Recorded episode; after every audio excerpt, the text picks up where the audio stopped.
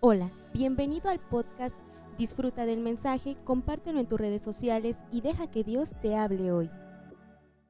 Hoy quiero compartir con ustedes este tema que se llama el dilema de las redes sociales. A manera de introducción, quisiera que me acompañen a Mateo 24, 3 al 8. Mateo 24, 3 al 8.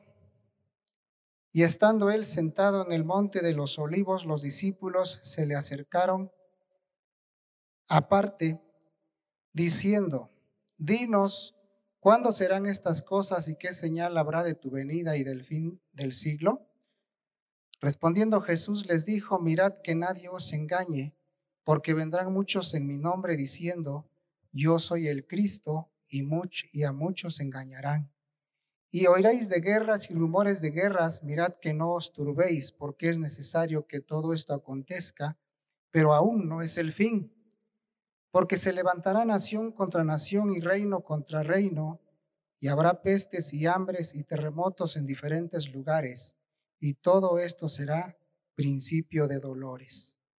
Marcos 13, 3 al 8 también nos habla acerca de las señales antes del fin.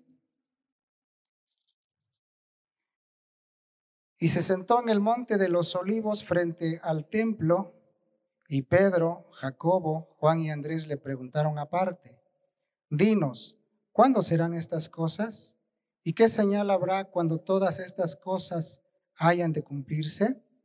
Jesús respondiéndoles comenzó a decir, Mirad que nadie os engañe, porque vendrán muchos en mi nombre diciendo, yo soy el Cristo, y engañarán a muchos. Mas cuando oigáis de guerras y de rumores de guerras, no os turbéis, porque es necesario que suceda así, pero aún no es el fin.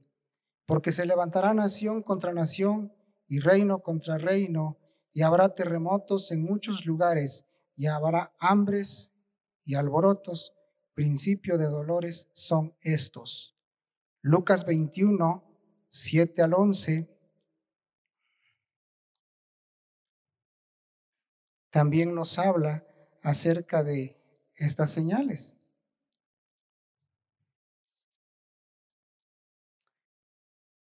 Y le preguntaron diciendo, Maestro, ¿cuándo será esto? ¿Y qué señal habrá cuando estas cosas estén para suceder?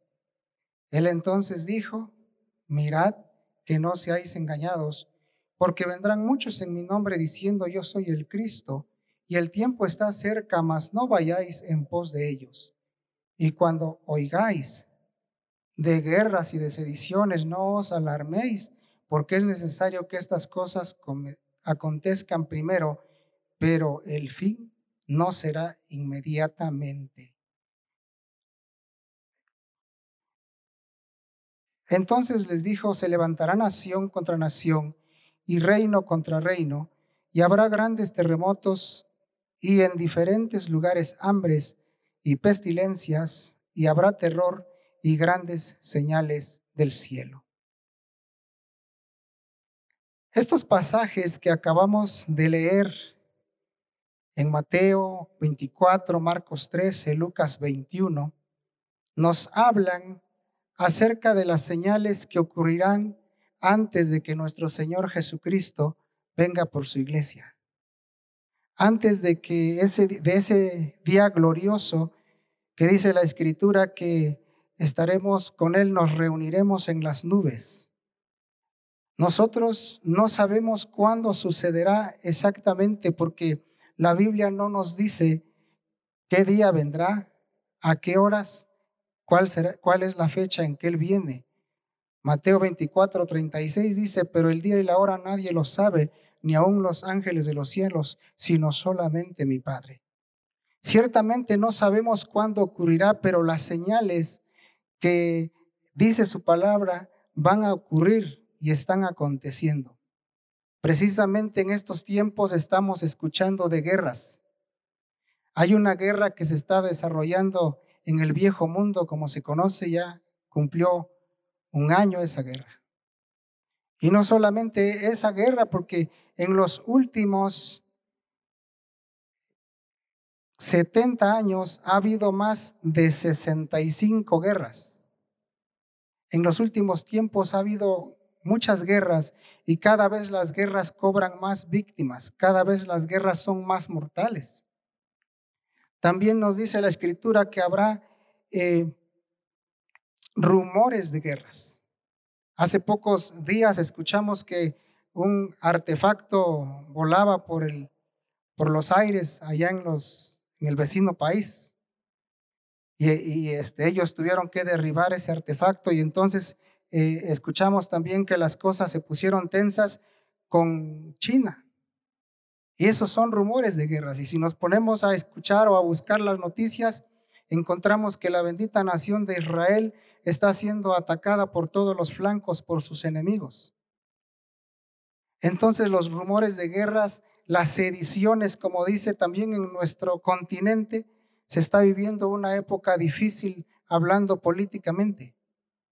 Hay muchas situaciones que están sucediendo en nuestros días y que tiene que ver con los acontecimientos finales que Cristo ya viene pronto por su iglesia. Habla de pestes. Estamos saliendo apenas de una peste terrible que nos tuvo confinados varios años. Apenas escuchaba la noticia que en el estado de Puebla ya van a quitar el uso del cubrebocas, ¿no? Y sí, porque queremos verles sonreír. Yo sé que están sonriendo todos los que amamos a Cristo, andamos sonriendo, pero ya no nos hemos visto las sonrisas. Entonces, las pestes tienen que ver con las enfermedades terribles, las epidemias, las pandemias están sucediendo. También nos habla acerca de los terremotos. En días pasados, dos terremotos que sacudieron fuertemente Turquía y Siria, ¿verdad? Y miles y miles de muertos y miles y miles de desaparecidos que prácticamente ya no han podido contar cuántos desaparecidos están ni cuántos muertos. Son muchos. Y apenas hace cuatro o cinco días, otra vez, otro terremoto allá. Y solamente se menciona los terremotos que sobrepasan de los cinco o seis grados porque esos terremotos son fuertes. Nosotros vivimos en una zona sísmica y casi a diario está temblando también en, nuestra, en nuestro estado. Pero como ya nos acostumbramos, esos terremotos de 3 grados, de 4 grados, ya no los sentimos. Platicaba yo con una, un amigo que es de Chihuahua, entonces dice que en Chihuahua ahí no tiembla. Estábamos e, en Guajuapan y de repente decía, ¿qué está pasando? Porque se están moviendo las cosas y nosotros no nos dábamos cuenta. Y dice, está temblando, pero ¿por qué tiembla tanto? Dicen, lo que voy de esta semana ya voy sintiendo como cinco temblores. Y nosotros ni en cuenta. Pero los, los temblores, los sismos, los terremotos están sucediendo cada día más frecuentemente. Isaías dice que la tierra temblará como borracho. Y esas son señales de la inminente venida de nuestro Señor Jesucristo. También dice que habrá hambres. Precisamente hace tres días se tuvieron que sentar los países europeos a tomar acuerdos para poder liberar el transporte marítimo, las rutas marítimas, porque se está previendo que viene un hambre grande en este año. Y, es difícil la situación del hambre. Eh, el año pasado estando en la comunidad donde Dios nos ha enviado, ya se sufrió de hambre. Y es triste ver a las familias que se formaban en, la única tienda donde les vendían maíz subsidiado del gobierno y que solamente les podían vender 10 kilos cada ocho días. 10 kilos de maíz. Y yo les preguntaba, ¿y con 10 kilos les alcanza para comer? Y dice, donde somos tres o cuatro, mediditos tres días. ¿Y qué hacen con los otros cuatro días? Pues le buscamos y a veces nos tenemos que quedar así, con hambre. Entonces, todo esto es cumplimiento de las profecías. Pero también hay otra profecía en Daniel capítulo 12, versículo 4. Vamos a leer. Leemos desde el versículo 1, dice, en aquel, en aquel tiempo se levantará Miguel, el gran príncipe que está de parte de los hijos de tu pueblo, y será tiempo de angustia, cual nunca fue desde que hubo gente hasta entonces. Pero en aquel tiempo será libertado tu pueblo, todos los que se hallen escritos en el libro. Y muchos de los que duermen en el polvo de la tierra serán despertados, unos para vida eterna y otros para vergüenza y confusión perpetua. Los entendidos resplandecerán como el resplandor del firmamento y los que enseñan la justicia a la multitud como las estrellas a perpetua eternidad. Pero tú, Daniel, cierra las palabras y sella el libro hasta el tiempo del fin. Muchos correrán de aquí para allá y la ciencia se aumentará. Daniel 12:4 nos dice que la ciencia se aumentará. Y es otro de los cumplimientos proféticos que ya se están cumpliendo.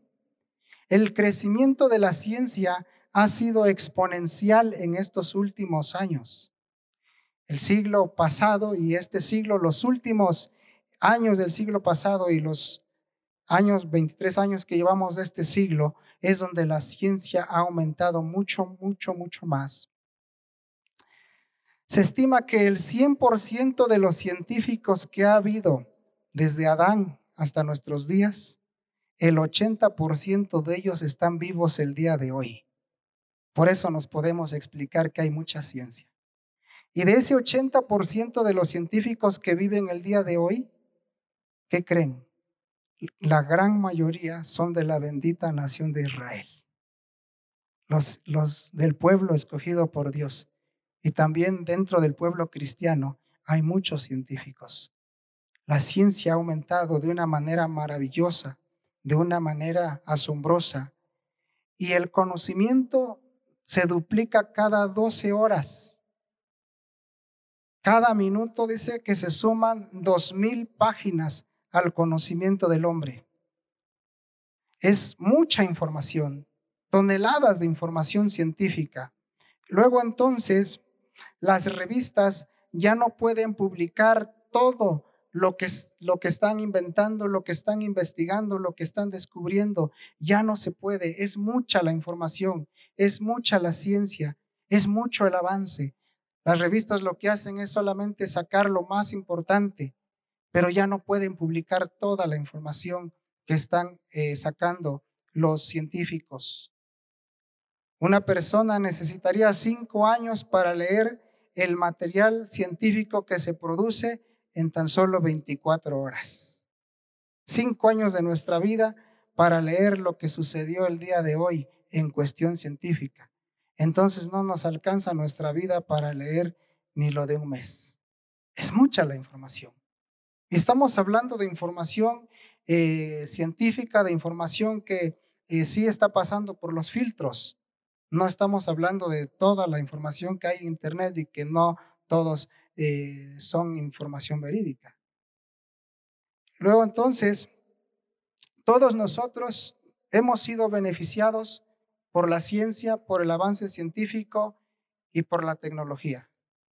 Todos nosotros tenemos dentro de nuestros hogares aparatos electrodomésticos que nos han ayudado y nos siguen ayudando mucho y tenemos eh, desde bicicletas, motocicletas, autos, ¿verdad? Ahora es, es tan fácil viajar a otros países rápidamente. Si usted lo quiere hacer, lo hace muy rápido. Antes no era así. Antes se tardaban meses para viajar en barco y poder ir al otro continente. Entonces, todo esto, ha, eh, el aumento de la ciencia ha venido también a ayudar al hombre. Pero algo que puedo ver y lo más tremendo que ha sucedido o lo más asombroso en cuanto a la ciencia es toda la información que está en Internet. ¿Cuántos han accesado alguna vez a Internet? La mayoría, ¿no? Todos hemos accesado alguna vez a Internet. Entonces, eh, conociendo o sabiendo que hay muchísima información en ese mundo virtual del Internet, hoy quiero compartir el dilema de las redes sociales y el dilema número uno es el dilema de la confusión. Estamos viviendo una era que se puede llamar como la era de la confusión. En nuestro celular, aquí tengo un aparatito, en nuestro celular tenemos la capacidad, la capacidad de acceder a mucha información, a información de todo el mundo. Si usted quiere saber algo sobre China, solamente teclea y ya. ¿Qué está pasando en China? ¿Qué está pasando en África? Rápidamente. Podemos obtener información en tiempo real. Nunca habíamos tenido tanta información a nuestro alcance. Nunca. Hace años cuando yo eh, eh, estudiaba, bueno, seguimos leyendo y seguimos estudiando, pero me refiero cuando iba a la escuela y nos dejaban algún trabajo de investigación, teníamos que ir a las bibliotecas. Entonces, eh, yo tenía que ir a la biblioteca escolar de, de, mi pueblo y ahí me pasaba horas y horas investigando y no se me hacía eh, perder el tiempo, era muy bonito investigar en los libros. Ahora solamente hay que teclear y ahí está la información. Google, Google se ha convertido en el portal que responde a miles y miles de preguntas. ¿Cuántas preguntas ya te ha respondido este portal? Muchas preguntas. Y a veces, al principio, más bien al principio, tecleábamos las preguntas o lo que queríamos saber. Ahora resulta que ya tenemos allí alguien que nos ayuda, que solamente hablamos y rápidamente ya estamos accediendo a la información. Se ha, facilitado mucho la información de todo tipo. Es algo que le llaman el tiempo récord. En milésimas de segundos, usted ya tiene toda la información que necesitaba tener o que quería tener. Tenemos tanta información disponible, tenemos tanta información ahí almacenada que entramos a la era de la desinformación. ¿Por qué? Porque la información que está en Internet es una eh, información o hay mucha información con una difusión descontrolada de la información. Entonces debemos de entender que hay eh, entes, por así decirlo, que están subiendo la información que solamente quieren que nosotros o que un sector escuche. Y también del otro lado hay otro ente que está subiendo solamente la información que ellos quieren que nosotros escuchemos. Entonces, hay contenidos conspirativos en el Internet. Hay, hay contenidos que nos incitan a conspirar, ya sea con, con, nuestros, con nuestros vecinos o con otro color de partido o con otro gobierno. Si nosotros accedemos, por ejemplo, a las páginas oficiales, vamos a escuchar todo lo bonito que está haciendo X o Y gobierno y nos vamos a creer de toda esa información. Y si accesamos de la otra parte de donde está en la oposición, pues vamos a escuchar cosas terribles del que está gobernando. A eso se le llama información conspirativa. Por eso hoy nuestro pueblo, nuestro país, nuestra nación está muy polarizada. ¿Sí? Y, eso es, es malo, es malo porque algunos eh, se polarizan tanto que llegan a, hasta pelearse. También tenemos contenidos pseudocientíficos y ahí debemos de tener mucho cuidado. Porque ahora resulta que hay, hay muchísima información sobre productos milagro que pueden curar cualquier enfermedad. Solamente hay uno que cura toda clase de enfermedad, se llama Jesucristo. Es el único. Él sí cura toda clase de enfermedad, pero no los productos milagro. Y ahora resulta que cuando alguien se enferma, ¿verdad? Llegan a ofrecer sus productos y un solo producto dice que sana toda clase de enfermedades. Esos son eh, la información pseudocientífica que no debemos de creer. También tenemos allí, tenemos información en donde accesamos muchos cristianos, muchos que conocemos del Evangelio, y muchos por estar escuchando toda esa información que no contiene la verdadera doctrina, que no contiene lo que la Biblia dice, muchos también se han perdido por esa situación. Por eso dice la escritura que debemos de tener mucha sabiduría. Las nuevas generaciones son las más vulnerables a todo esto. Yo todavía batallo para eh, encontrarle al, al celular, pero las nuevas generaciones, hasta un niño de kinder me gana. Y esos son los que están muy susceptibles. Muchos adultos también ya cayeron en la trampa de la desinformación. Necesitamos mucha sabiduría. La primera carta a los tesalonicenses 5:21 dice, examinadlo todo y retened lo bueno. No toda la información que está allí es mala, pero hay que retener lo que es bueno, lo que es útil, lo que sirve, lo que ayuda. Y lo que no, deséchelo, deséchelo, porque es basura, basura, basura, basura. Segundo dilema, el dilema de lo instantáneo. Lo que antes nos llevaba horas en hacer, ahora nos ocupa solamente unos minutos. Si teníamos que hacer una transferencia bancaria, teníamos que ir al banco, hacer fila y hasta que pasáramos. Nos daba tiempo leer un capítulo de la Biblia o cinco capítulos. Ahora ya no. Solamente saca su celular, hace su transferencia y listo. Ahora si se le antoja un café, solamente lo llama y en 15 minutos ya está su café en su casa. Y todo esto nos ha llevado también a algo que se llama sedentarismo, porque ya no salimos, ya no caminamos, todo lo queremos instantáneo, lo queremos express, lo queremos de inmediato, así lo queremos. Y para todo queremos respuestas rápidas. El Internet nos ha enseñado a sentir gratificación ante una respuesta rápida y nos enojamos cuando no nos responden rápidamente. ¿Cuánto les ha pasado? Mandan un mensaje de, de WhatsApp, por ejemplo, y el hermano no lo vio hasta las dos, tres horas. Y entonces le respondemos, hermano, disculpe, es que no lo vi. No te preocupes, hermano, ya lo resolví. Ya se enojó.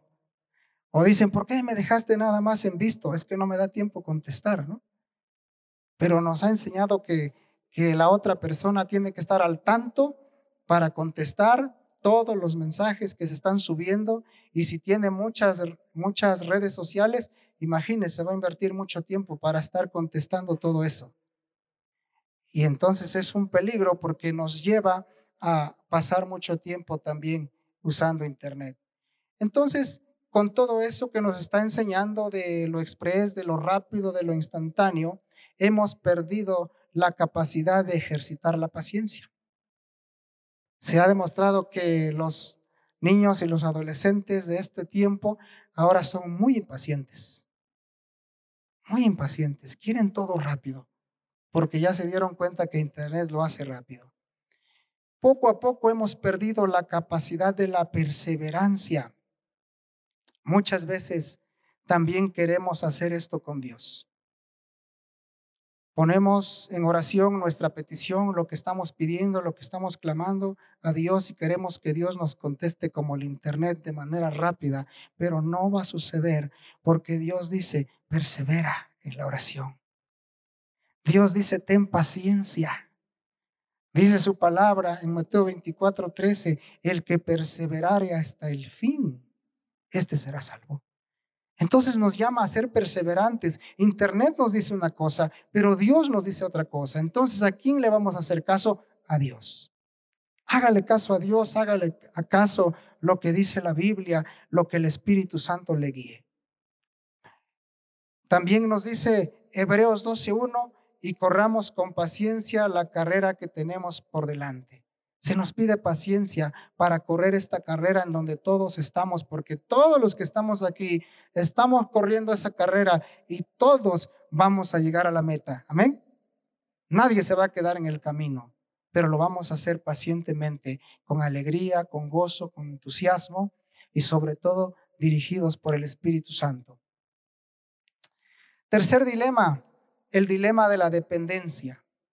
Hay un sinfín de cosas con las que se puede desarrollar adicción. La coca desarrolla adicción, el café también. Y no se hable, no se, no se diga de los estupefacientes, mucha adicción. Pero resulta que también el celular, el internet, genera adicción. Es una epidemia, le están llamando una epidemia de la dependencia y que es muy difícil de frenar. Porque no hay un antídoto, no hay como ir a la farmacia y me compro un antídoto, ¿no? Dependencia a los teléfonos inteligentes.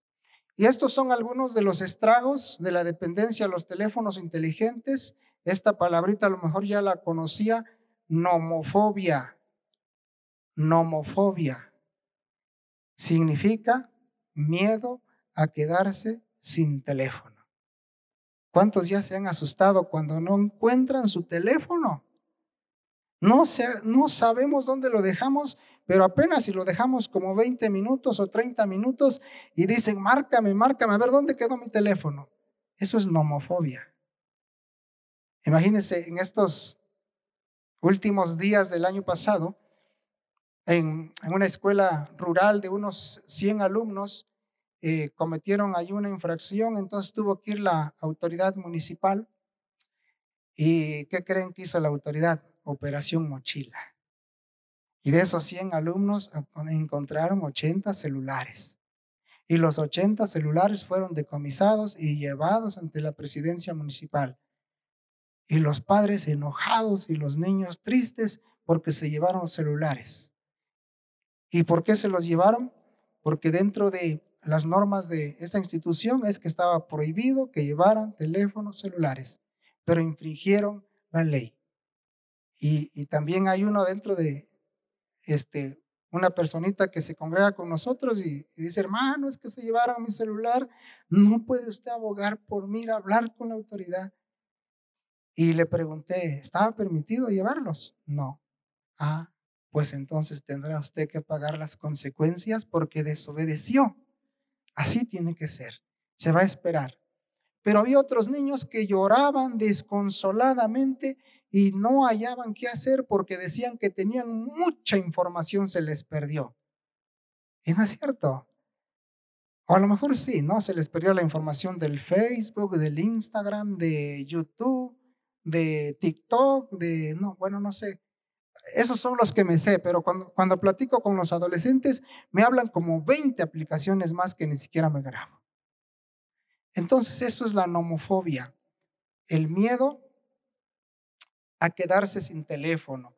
Luego, otro estrago, textaprenia, es una aprensión de que ha llegado un mensaje de texto cuando no es así.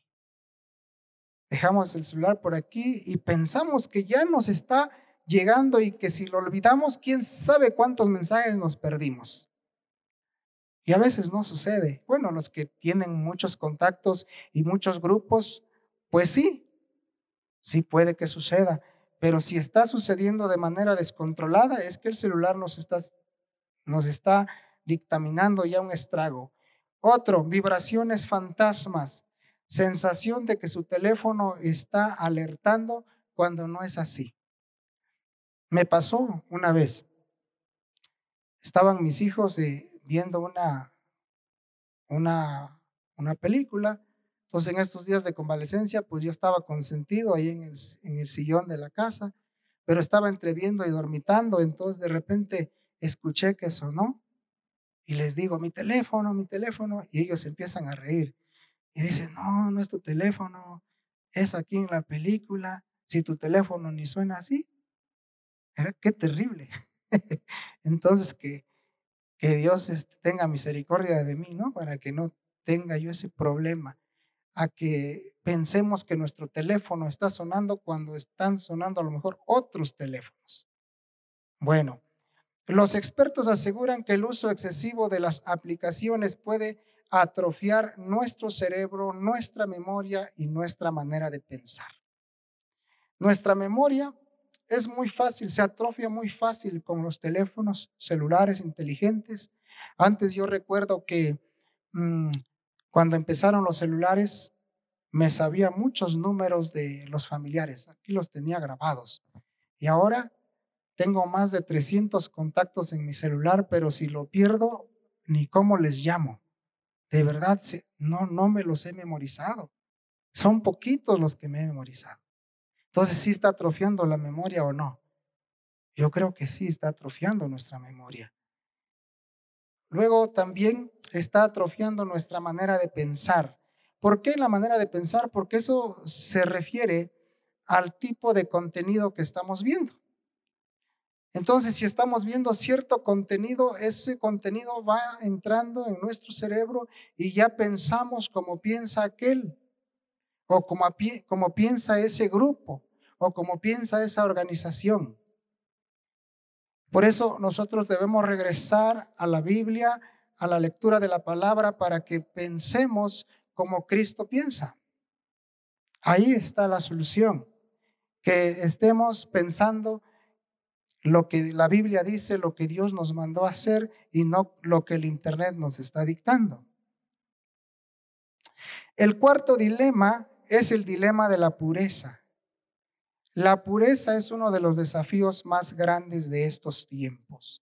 El Internet es el lugar de más fácil acceso al contenido pornográfico. Ahí está, a solo un clic, el contenido pornográfico.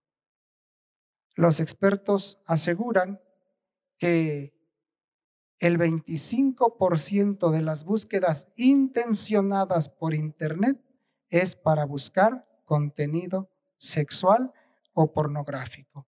Esto quiere decir que el 25% de los usuarios en Internet están consumiendo pornografía.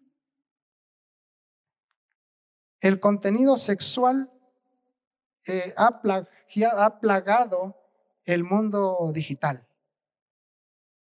De eso está mucho, muy lleno el Internet.